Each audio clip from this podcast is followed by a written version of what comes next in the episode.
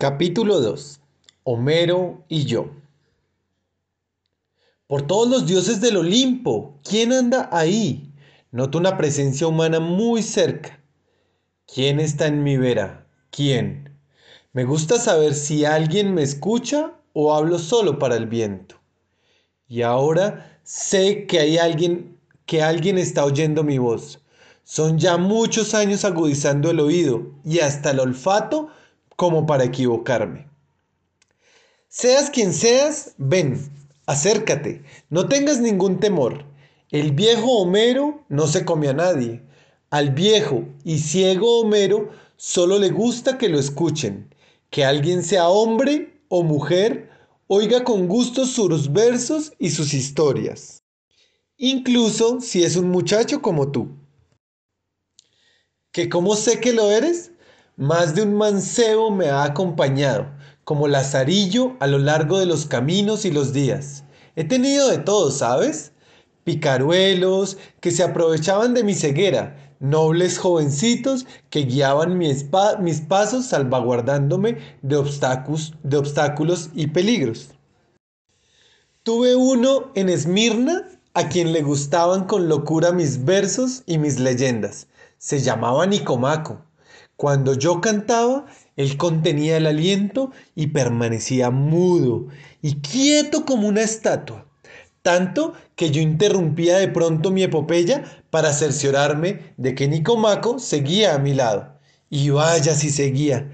Junto a mí siguió hasta que el dios Apolo lo hizo también cantor y poeta y se echó a recorrer como yo los caminos de la tierra recitando las aventuras de los dioses y de los héroes. Aventuras que, que también a mí me gustaría escuchar ahora de tus labios, divino Homero. ¿Divino yo? No me hagas reír, muchacho, no me hagas reír. También el filósofo Platón me llamó divino poeta, y hasta hubo quien dijo que yo era la personificación de Orfeo, a quien Apolo regaló su lira y a quien enseñaron a cantar las propias musas. No, yo nunca mancé yo nunca mancé a las fieras con mi canto como Orfeo, ni conseguí como él que las rocas y los árboles danzasen al sol de mi música y mis versos. Claro que tampoco soy un don nadie como se han atrevido a decir ciertos comentaristas de mis dos grandes obras, la Iliada y la Odisea. Dicen, de Homero no sabemos nada, es solo un hombre. Tuvo la osadía de escribir el profesorete de tres al cuarto llamado Glotz. Ah, no, señor mío, de eso nada. Homero existió y existe, pues los poetas nunca mueren del todo, por si usted no lo sabía. Se han dicho tantas cosas de mí y tan controvertidas, muchacho. ¿Quieres saber que hasta siete ciudades griegas se disputan el honor de ser mi lugar de origen? Se ha escrito que yo soy Jonio, que nací en Esmirna, viví en la isla Egea de Quio y morí en Io. Pero, ¿y cuál es la verdad de todo eso? La verdad, todas y ninguna, muchacho. Deja que los historiadores y eruditos digan y desdigan acerca de mi persona. Homero, el ciego Homero, el cantor de Agamenón, de Aquiles, de la bellísima Helena de Troya, de Ulises el intrépido, de... Pero, un momento, ¿y tú quién eres? Jovencito, hablo contigo. ¿No vas a presentarte? Anda, acércate y dime tu nombre. Al viejo Homero le gusta saber con quién habla y a quién cuenta sus fábulas.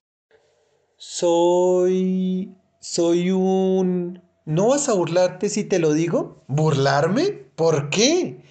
Es que a lo mejor no lo crees. Yo creo todas las historias y todas las fantasías, muchacho por muy estrambóticas que parezcan. ¿Es que acaso tu identidad va a ser más rara que la de los compañeros de Ulises, convertidos en cerdos por la bruja Circe? Oh, no, no, claro que no. Yo solo soy un chico del siglo XXI, a quien le gustaría conocer un poco la mitología, las leyendas y los mitos de los dioses y héroes de la antigüedad clásica. ¿Un chico del siglo XXI, dices? Por Zeus y por todos los dioses del Olimpo. Esto sí que es asombroso. ¿Lo ves? Ya te había dicho que no ibas a creerme. Claro que te creo, muchacho, claro que te creo, pero vuelve a decirte que me resulta asombroso y sobre todo halagador que una persona, que digo, que un jovencito como lo fue Nicómaco, ¿recuerdas que te hablé? Se interese por los exámetros del viejo y ciego Homero casi 29 siglos después de que yo los compusiera. Me interesé por los qué? Uy, perdóname, ya me puse en un plan cursi y me parece que a ti eso no te va. Exámetro es el tipo de verso en que compuse mis grandes epopeyas. ¿Comprendes? Pero olvidémonos de eso. Dices que te interesa la mitología, las historias de los dioses y de los grandes héroes. Cuánto me place que así sea, y con gusto el viejo y ciego Homero va a tomar de nuevo su lira y va a ponerse a cantar otra vez, como en los mejores tiempos, las aventuras y desventuras de... Pero no, no será con la lira. Se me antoja que la retórica y el estilo ampuloso no es precisamente lo que se usa en tu siglo. ¿Me equivoco? Pues mira, muchacho, esto también me agrada sobremanera. He decidido confesarte que llegó a hartarme la seriedad y pomposidad con que siempre me vi obligado a narrar mis historias. Pero contigo podré explayarme a gusto, lo sé. No le restaremos ni un ápice de importancia, ni de hermosura, ni de solemnidad a ninguno de los mitos de los que nos ocupemos. No faltará más. Sería traicionarlos y traicionarme a mí mismo.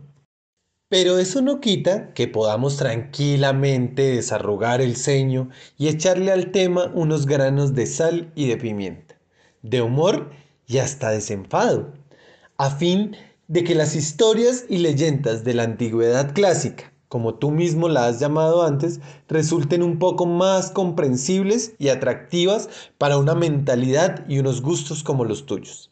Además te diré una cosa, las historias de los dioses y de los héroes se prestan al relato más encumbrado y sublime y a la par al más ameno y divertido. ¿Sabes por qué? Porque su comportamiento es a la vez excelso, vulgar, divino y humano, virtuoso unas veces y cicatero o depravado otras. Yo pinté a Ulises en la Odisea como un héroe aventurero y sagaz. A Aquiles en la Iliada como un dechado de virtudes caballerosas. Y lo fueron sin duda, pero también el primero fue uno de los más grandes embrollones de todos los tiempos y el ligero y valoroso Aquiles se portó como un ruin y un villano con el cadáver de su enemigo Héctor. Los olímpicos, amigo mío, son tanto más dignos de admiración y de sorpresa cuando su comportamiento está más cerca del nuestro. ¿Los olímpicos dices? En efecto, los olímpicos, los habitantes del Olimpo. Es que en mi tiempo llamamos olímpico al deportista que participa en las Olimpiadas. Hablando se entiende la gente, muchacho, y me agrada que seas así de curioso.